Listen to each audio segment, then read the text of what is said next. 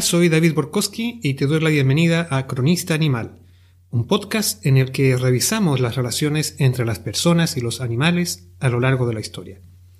Antes de comenzar el programa de hoy, te invito a que te suscribas al podcast en la plataforma en la que lo escuchas, para que estés al tanto cada vez que publiquemos un nuevo episodio. Si te gusta el programa, por favor, escúchalo completo, compártelo con otras personas y así nos ayudarás a difundir estos contenidos. También te puedes suscribir a la lista de correos en la dirección cronistaanimal.gmail.com y puedes seguir nuestra cuenta en Twitter en arroba cronistaanimal. Bueno, antes de comenzar debo mm, confesarte que el tiempo que tomó grabar eh, después del último programa, o sea, casi tres meses, es mucho más de lo, de lo presupuestado al principio, claro. Es decir, este programa debió estar publicado en junio, pero la realidad es lo que es y, mm, ha sido más difícil de lo, esperado el, poder hacerlo debido a una serie de compromisos que, claro, van acortando el tiempo y llegamos a este largo intervalo eh, al que espero poner fin a partir de hoy, publicando eh, todos los meses como era la meta, la meta inicial. Ese eh, espero sea el compromiso para lo que resta del año. Bueno, dicho esto, después del, alto que hicimos en, nuestra, en nuestro último programa a raíz de la publicación del libro Aves Rapaces de Chile, hoy retomamos la serie que hemos seguido relativa a la conexión entre la Alemania nazi y el reino animal. Si recordamos lo visto en los programas previos, queda claro que el régimen nazi comenzó muy pronto a desplegar una sorprendente legislación relativa a los animales y la naturaleza Apenas con dos meses en el poder, Hitler promulgó la Ley de Protección de los Animales, o de los Derechos Animales, en abril de 1933. El año siguiente, en 1934, a esa ley le siguió la Ley de Control de Caza, y en 1935 la Reichsnaturschutzgesetz, o Ley de Protección de la Naturaleza. En resumen, en los tres primeros años de su gobierno, entre los años 33 al 35, Hitler aprobó las tres leyes fundamentales que mm, definen lo que podríamos llamar la ecología nazi o el conservacionismo nazi. Ya vimos asimismo que se trata de un cuerpo legal que, ha dejado atónitos a, muchos investigadores posteriores del fenómeno nazi.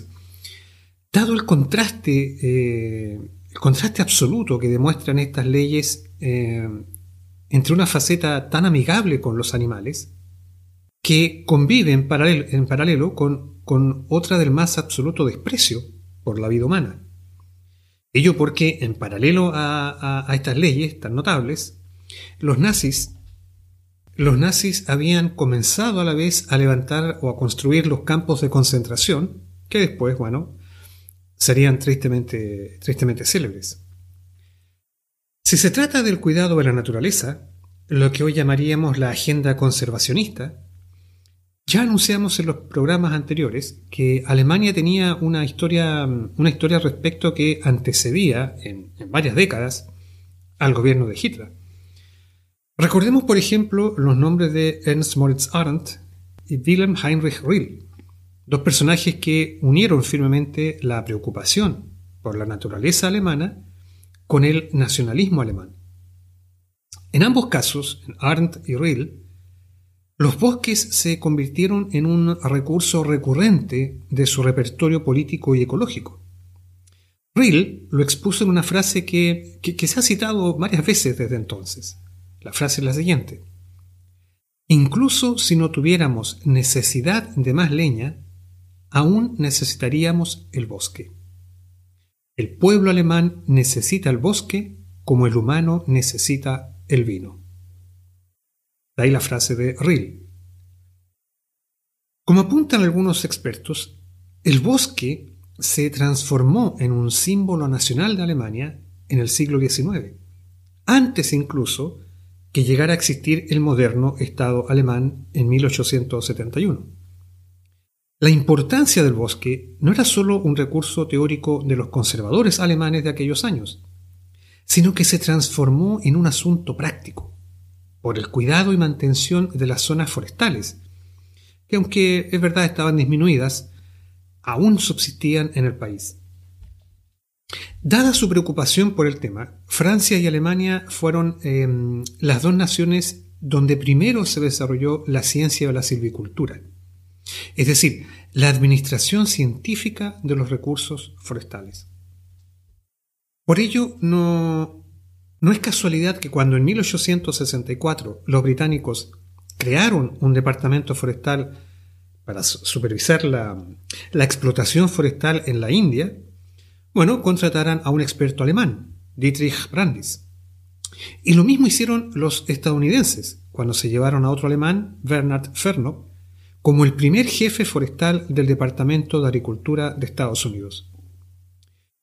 Fernop introdujo la ciencia forestal en Norteamérica y fundó una escuela forestal en la Universidad de Cornell en el año 1898. Como vemos, ya en el siglo XIX, mucho antes de que surgieran los nazis, Alemania había desarrollado los conocimientos y los expertos como para liderar en el tema forestal. Solo eso, incluso la conciencia colectiva de la población germana estaba muy prendida en esta materia. Ejemplos hay muchos. Uno de ellos, el del Grunewald. Mira, a comienzos del, siglo XX, el Grunewald era una extensa región boscosa que, que abarcaba unos 4.000 hectáreas más o menos al oeste de Berlín. Era un tremendo terreno. Y mm, se trataba de un, área que había sido usada como coto de caza al menos desde el siglo XVI. Y los reyes de Prusia siguieron cazando allí hasta la creación del Segundo Reich. En las últimas décadas del siglo XIX, el crecimiento de la capital alemana extendió los suburbios de Berlín hasta los límites del Grunewald. Y los berlineses comenzaron a, interesarse en toda la, parafernalia de la casa que, montaba la corte imperial, em, tal como hoy, por ejemplo, el público eh, rodea la alfombra roja, ¿verdad? Cuando ve que aparecen las estrellas de cine y sacan fotos y todo eso. Pasaba algo parecido. Cuando el Kaiser Guillermo II decidió dejar de cazar allí, debido a la, proximidad de la población, el gobierno prusiano planeó vender el Grunewald, toda, esta región de bosques, em, bueno, para desarrollar allí todo un proyecto inmobiliario, con la promesa de un gigantesco negocio. Pero resultó que los berlineses se enteraron del plan de las autoridades y reaccionaron con molestia al ver que se les privaría de un espacio verde donde ellos podían descansar los fines de semana en familia y tener así contacto con la naturaleza. Cuando se manifestó la molestia de la gente, de los berlineses, el Kaiser, siempre preocupado de la, de la aprobación y, de su popularidad, bueno, decidió donar el Grunewald a la ciudad de Berlín para crear un Volkspark, un parque del pueblo, pero la presión de los especuladores inmobiliarios hizo que la, que la discusión de este tema se alargara durante una década, ni más ni menos, entre 1904 y 1914, en lo que fue una larga controversia que movilizó a la ciudadanía, los partidos políticos, el Reichstag, o sea, el Parlamento, los sindicatos y las asociaciones empresariales. Al final, la lucha por el Grunewald demostró que a inicios del siglo XX, lo que llamaríamos la agenda conservacionista, estaba ya instalada en extensos sectores de la población alemana. Para hacernos una idea, en 1918, a fines de la Primera Guerra Mundial, las autoridades tenían registrado unos 264 grupos conservacionistas solo en Prusia, entre ellos los liderados por civiles, por comunidades científicas, por eh, profesionales, eh, sectores de la salud pública y también los clubes eh, outdoor o, o de vida al aire libre. En resumen, entre la Guerra de Liberación contra Napoleón y la Primera Guerra Mundial, durante un periodo de unos 100 años, más o menos, se desarrolló toda una cultura que unía a los alemanes con sus bosques.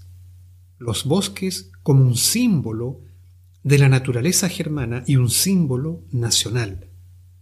Lo que ha llevado a algunos a hablar de un patriotismo arbóreo o un patriotismo boscoso, por llamarlo así.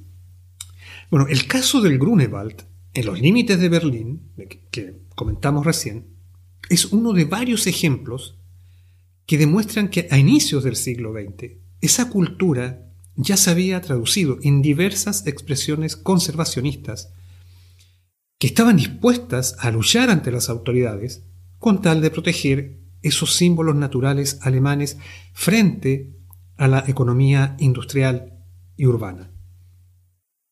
Pero este énfasis en los bosques de Alemania podía tener también muchas lecturas.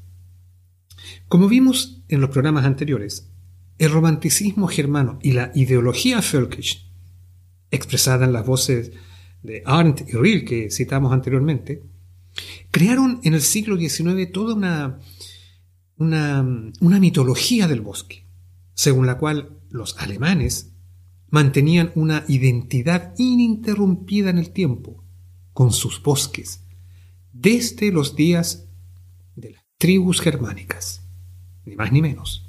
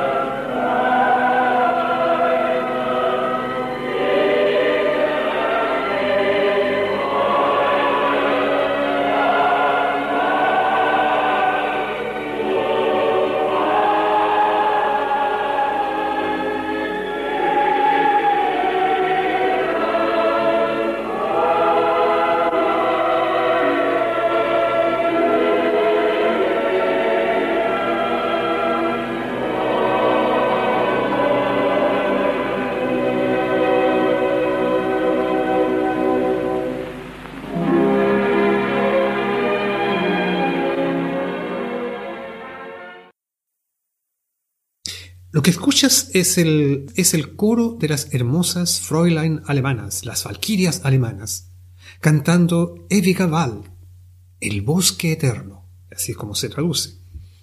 Que es también el título de la cinta Ewiger Wald, que, que es, bueno, una mezcla de película y documental, em, una más de las muchas cintas rodadas como parte de la inagotable maquinaria de propaganda nazi. Patrocinada por la NS Kulturgemeinde, la Organización Cultural Nacional Socialista, y dirigida por, el cineasta Walter Reimann, la propuesta de Ewiger Wald se basa en construir una, una analogía histórica entre el bosque alemán y el pueblo alemán, donde el bosque es una metáfora de los alemanes. Apelando a un sentimiento del bosque, por llamarlo así, la película despliega la historia de Alemania a través de las vicisitudes que experimentan sus bosques. Edgar Wald, hay que decirlo, eh, fue rodada en 1936, el mismo año, claro, de las Olimpiadas famosas de Berlín.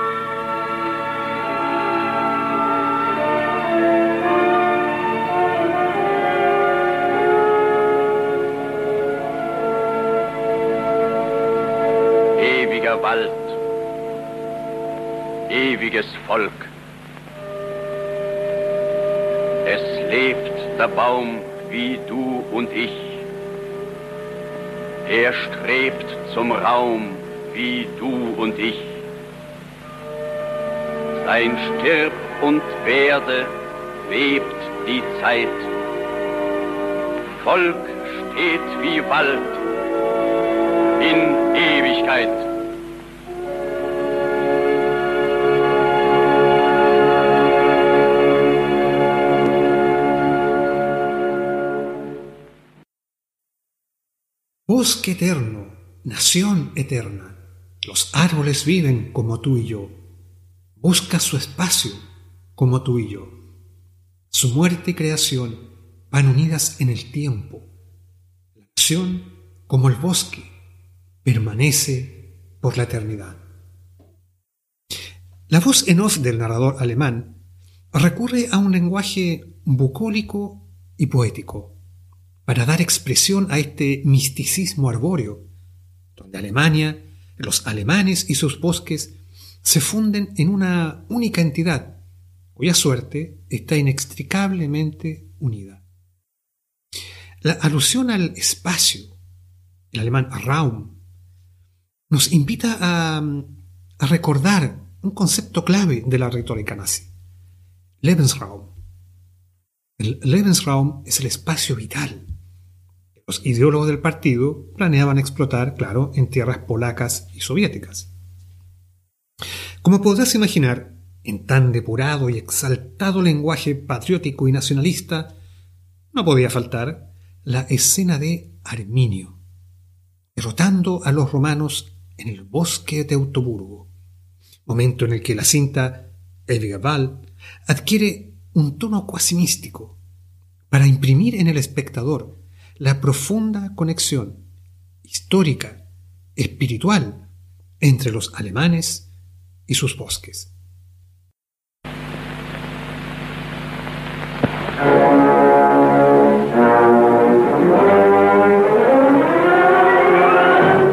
Ihr Zeichen der Fremde, Standarten der Römer, was sucht ihr im Lande, was sucht ihr im Wald? Wer fremd deinem Boden, Wald deiner Art, dem bleibt nicht erspart unsagbares Leid. Tú, signos de extranjeros, estandartes de los romanos, ¿qué estáis buscando en nuestro país, en nuestros bosques? Aquellos que son extraños a este suelo, a este bosque, sufrirán un dolor indecible. Nuestra nación está en peligro. Resiste, nación. Lucha con el suelo por tu existencia. No tengas temor a la guerra. Ya hemos comentado antes que en la batalla de Teutoburgo, el líder germánico Arminio condujo a una emboscada a nada menos que tres legiones comandadas por el general romano Varo en el año 9 después de Cristo, en lo que fue el mayor desastre militar del reinado de Augusto y uno de los más grandes de la historia romana. Precisamente, una de las claves de la batalla fue el terreno boscoso, que impidió el despliegue de las ordenadas legiones romanas.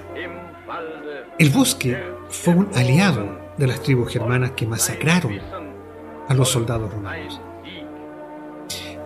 En la escena correspondiente a este combate, es la película, hasta los árboles caen sobre los soldados romanos. Es decir, los guerreros germanos y el bosque luchan juntos contra los invasores. No está de más destacar las palabras del narrador cuando apunta que aquellos que son extraños a este suelo, a este bosque, sufrirán un dolor indecible. Los romanos eran extranjeros y fueron masacrados. Ríos también eran extranjeros. Una velada advertencia, quizás mirado retrospectivamente, al dolor indecible que les esperaba. Pero volviendo un poco a Roma, Augusto César había soñado con extender la frontera del Rin al Oda, bastante más al este, creando de paso la provincia de Germania y romanizando a las tribus de la región. Pero la derrota de Varo fue un duro traspié. Cuando pocos años después Druso dirigió una nueva fuerza expedicionaria con más legiones para hacer realidad el sueño de Augusto, bueno, Arminio por poco repite la gracia. Y otra vez, los legionarios debieron retirarse. Finalmente, Tiberio canceló una nueva expedición y puso fin así al sueño de romanizar a los germanos, que se salvaron gracias a que supieron aprovechar el terreno boscoso. En una epopeya que recoge el historiador romano Tácito en su relato titulado justamente Germania, por allá por el año 100 después de Cristo. Un relato que los autores Felkish van a destacar como un símbolo de la alianza de los alemanes con sus bosques para derrotar y expulsar a las fuerzas invasoras. Bueno, sobra decir que toda esta mitología obviamente venía como anillo al dedo para los propagandistas nazis que la supieron aprovechar muy bien. Por un lado, esta mitología del bosque encajaba perfectamente con el discurso Blut und Boden, sangre y suelo, que revisamos en el episodio 4. Si no lo has escuchado, te invito a que lo hagas. En el sentido de que hay una mm, correspondencia, una correspondencia directa entre la raza, Blut, y el suelo o territorio en el que se vive, Boden.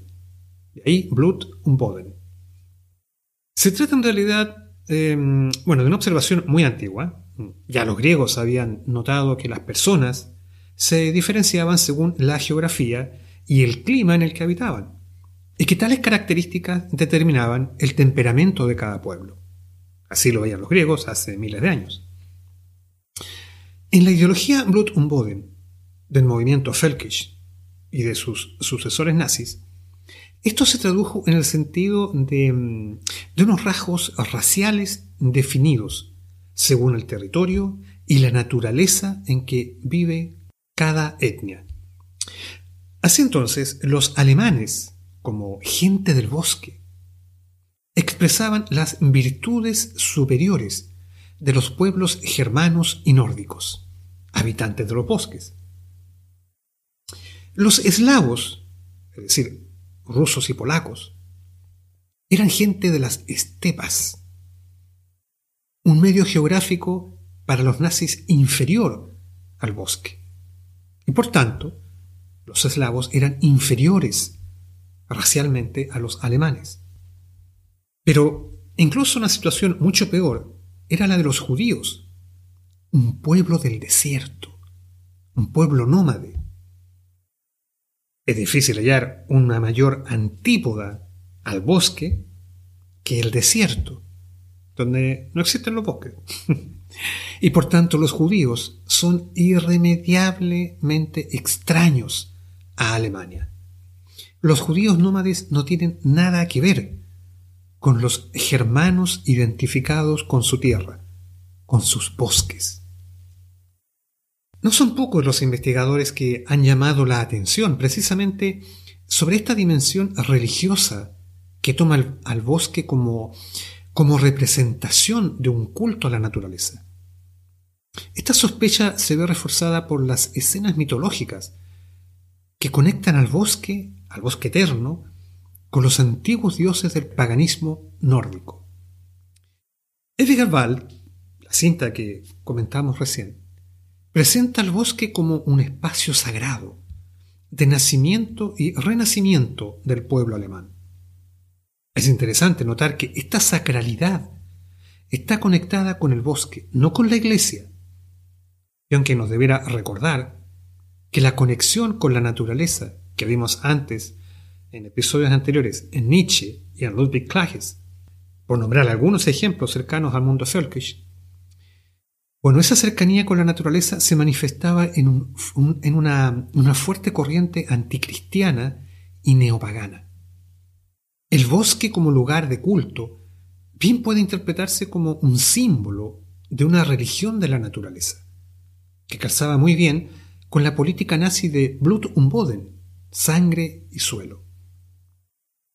Por último, el bosque como un lugar sagrado demanda su cuidado para no ser contaminado por aquello que es ajeno al bosque. Es decir, la sacralidad del bosque implica eliminar cualquier polución que amenace ese lugar santo. Hermann Goering lo va a expresar muy bien cuando afirma en una, en una frase en la que él dice, para nosotros el bosque es la catedral de Dios.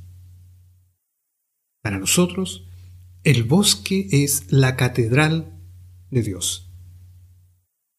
Valdrá la pena recordar lo que vimos en el episodio 2, cuando Goering ordenó eliminar, masacrar, ejecutar toda presencia de judíos polacos o rusos en el bosque de Bialowieza, antes de declarar esa región como una gran, una gran reserva natural. El bosque sagrado debía ser limpiado de razas inferiores, como en ese caso de judíos y eslavos, lo que llevó a una horrible masacre. Solo los animales del bosque y los alemanes, la gente del bosque, tenían derecho de vivir allí. La religión de la naturaleza encarnada en el nacionalsocialismo podía ser terriblemente letal. Resulta interesante asimismo destacar que entre los grupos que durante el Tercer Reich fueron objeto de una capacitación especial, tanto técnica como ideológica, se contaba precisamente el personal que trabajaba en los bosques, diríamos los guardabosques, los guardaparques. Un grupo humano generalmente conservacionista, obviamente por su profesión, y además ideológicamente conservador, y que los nazis identificaron como un factor muy, muy importante para extender sus ideas entre la población rural. Durante los años 30, los nazis impulsaron también un tipo de, un tipo de manejo del bosque conocido como Dauerwald, el bosque permanente o, el bosque continuo. Una metodología que eh, se suponía se ajustaba a la naturaleza o era un, método más natural de administración del bosque y cuya forma de limpieza de ejemplares enfermos o de especies ajenas al, exógenas al bosque para preservar la salud del bosque, bueno, esa metodología se empleó como una metáfora de la limpieza, entre comillas, que los nazis estaban aplicando en Alemania, una limpieza étnica. En el episodio 4 recordábamos la frase de Ernst Lehmann, un biólogo alemán en el periodo nazi, quien definía al nacionalsocialismo como biología aplicada políticamente. En efecto, cuando, analizamos el sistema nazi, se hace muy evidente la importancia de la biología en diversos aspectos de la vida y las ideas del régimen. Si Hitler era darwiniano o no, tema planteado por autores como Gassman y Weikart, bueno, es una controversia que tiene para rato. Lo que sí es cierto es que Hitler y el nacionalsocialismo creían en la eugenesia. Y lo que vemos en ese periodo es una biología eugenésica en toda regla. De hecho, antes incluso que los nazis, el movimiento Völkisch ya había verbalizado la idea de eugenesia en términos de la biología alemana. Rassische Überfremdung, contaminación genética con no alemanes, y Rassenhygiene, o Rassenhygiene, higiene racial, eran términos que formaron parte del léxico Völkisch y del nazismo. En su libro Biologist und Hitler, del año 1996, Ute Deichmann investiga la suerte de los biólogos alemanes durante el Tercer Reich, y según sus datos, solo un 12% escapó del país.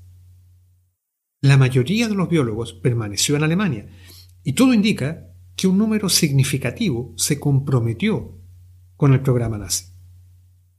Uno de esos biólogos, por ejemplo, Ferdinand Rosner comentaba en 1940 que la doctrina de las razas, la Rassenlehre, era la tercera revolución copernicana.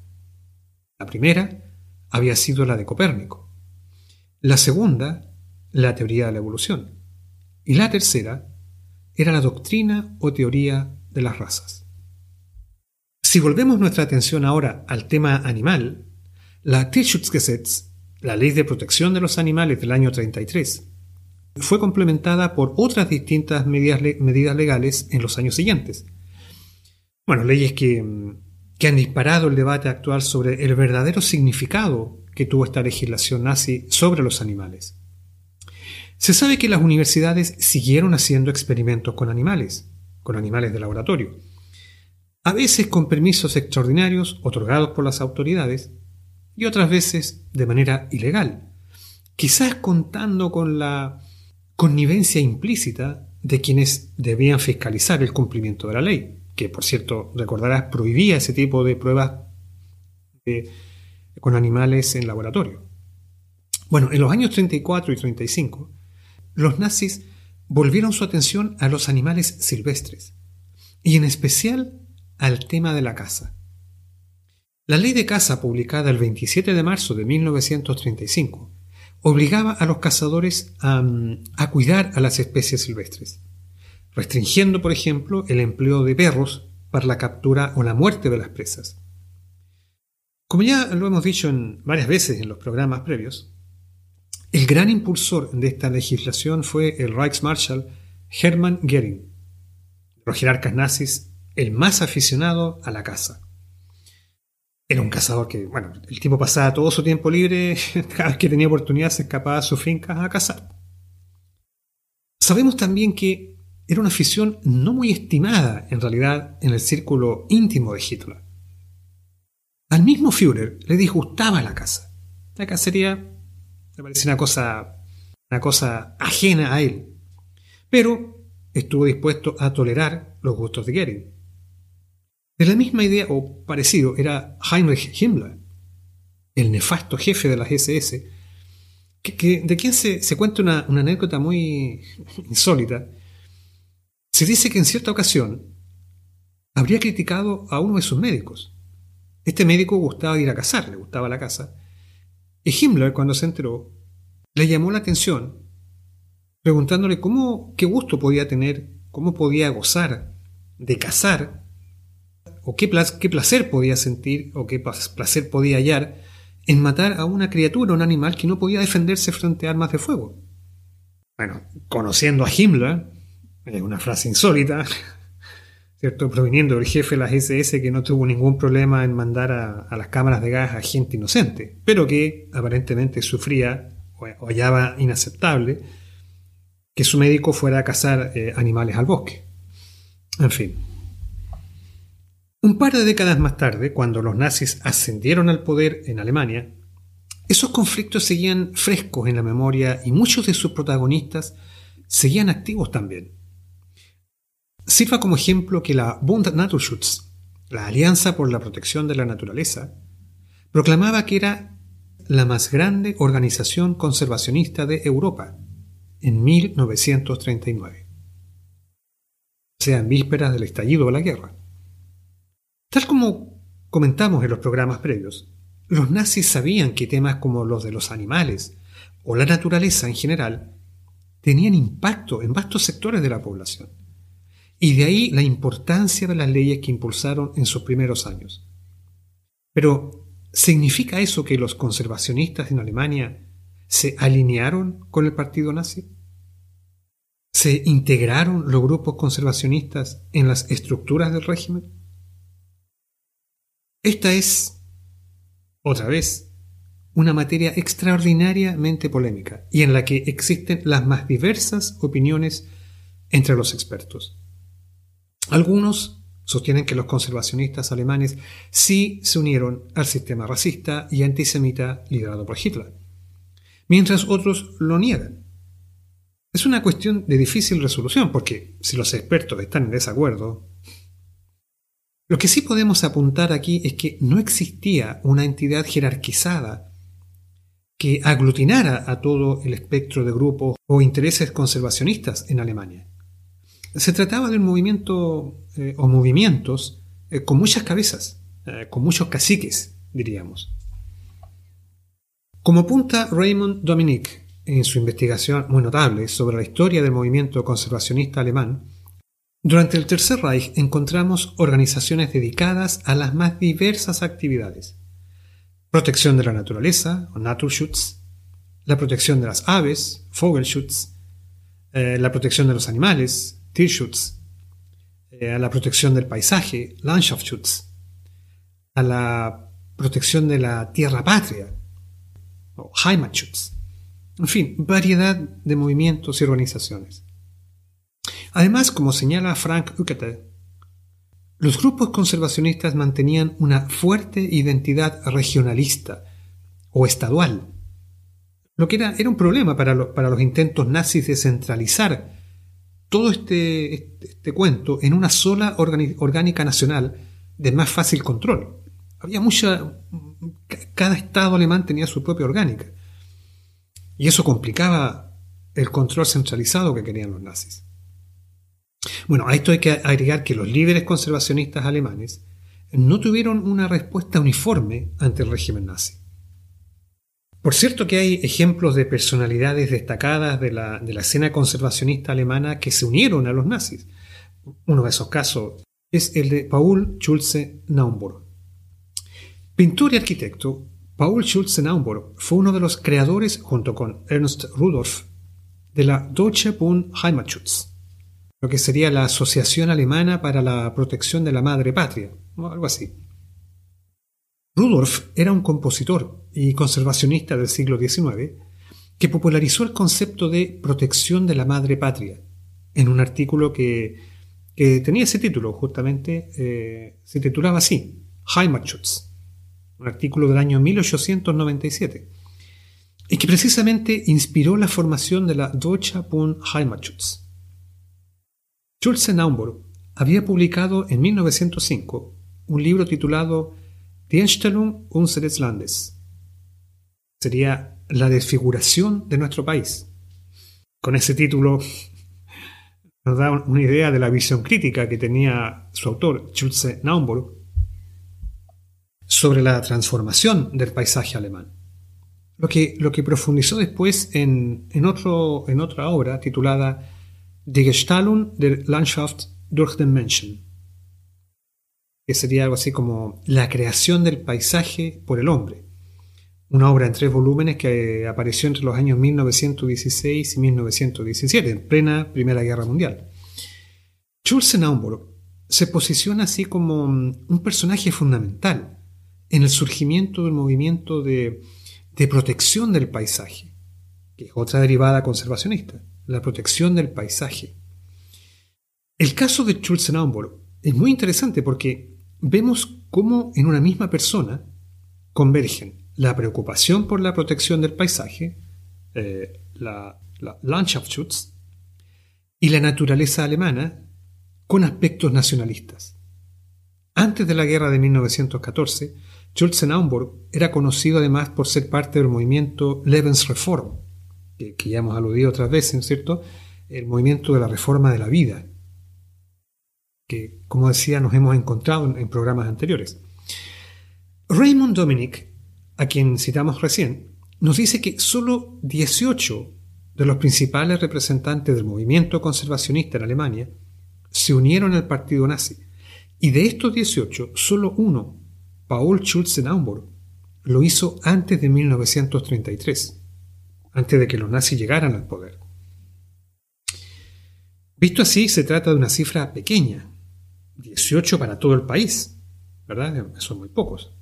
Y este dato nos debiera advertir que desde el siglo XIX, personas procedentes de las más variadas eh, tendencias, de los más variados orígenes sociales y de muy distintas ideas políticas, formaron parte de orgánicas conservacionistas. Es verdad que el movimiento Völkisch enarboló banderas conservacionistas, pero claramente no todos los conservacionistas eran Völkisch. E incluso no todas las personas identificadas con la ideología Völkisch se unieron al partido nazi. Aunque, aunque claro, un buen grupo sí lo hizo. Todo esto nos deberá recordar lo revuelta que era la escena conservacionista antes de Hitler un cuadro que se complejiza todavía más si agregamos que incluso dentro del partido nazi había opiniones contradictorias en esta materia, cuestión que ya mencionamos en los programas anteriores también. Sabemos que había jerarcas nazis conservacionistas, como Goering, Hess y Darré, mientras otros eran indiferentes o incluso opositores, como Goebbels, Heydrich o Bormann. Tras el estallido de la guerra, el círculo conservacionista cercano a Hitler se debilitó lentamente.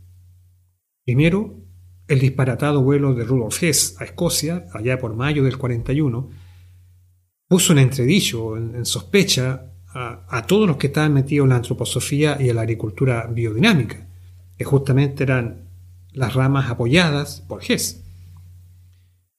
Luego vino el accidente aéreo de febrero del 42, en el que murió Alfred Todd, el ministro, el ministro de Armamentos y Municiones, quien se había destacado también por su preocupación por los temas de conservación. Y ese mismo año, 1942, Walter Darré era sustituido como ministro de Agricultura y Alimentos. Con el círculo conservacionista debilitado y las prioridades de la guerra al alza a medida que la suerte de Alemania comenzaba a cambiar, estamos hablando del año 42, bueno, Hitler pronto se desentendió de los, asuntos relativos al, al, cuidado de la naturaleza y los animales. Pero el tema aún no estaba zanjado del todo, y la historia del fascismo ecológico en el Tercer Reich tenía capítulos por escribir. De eso y más veremos en los próximos programas. Chao.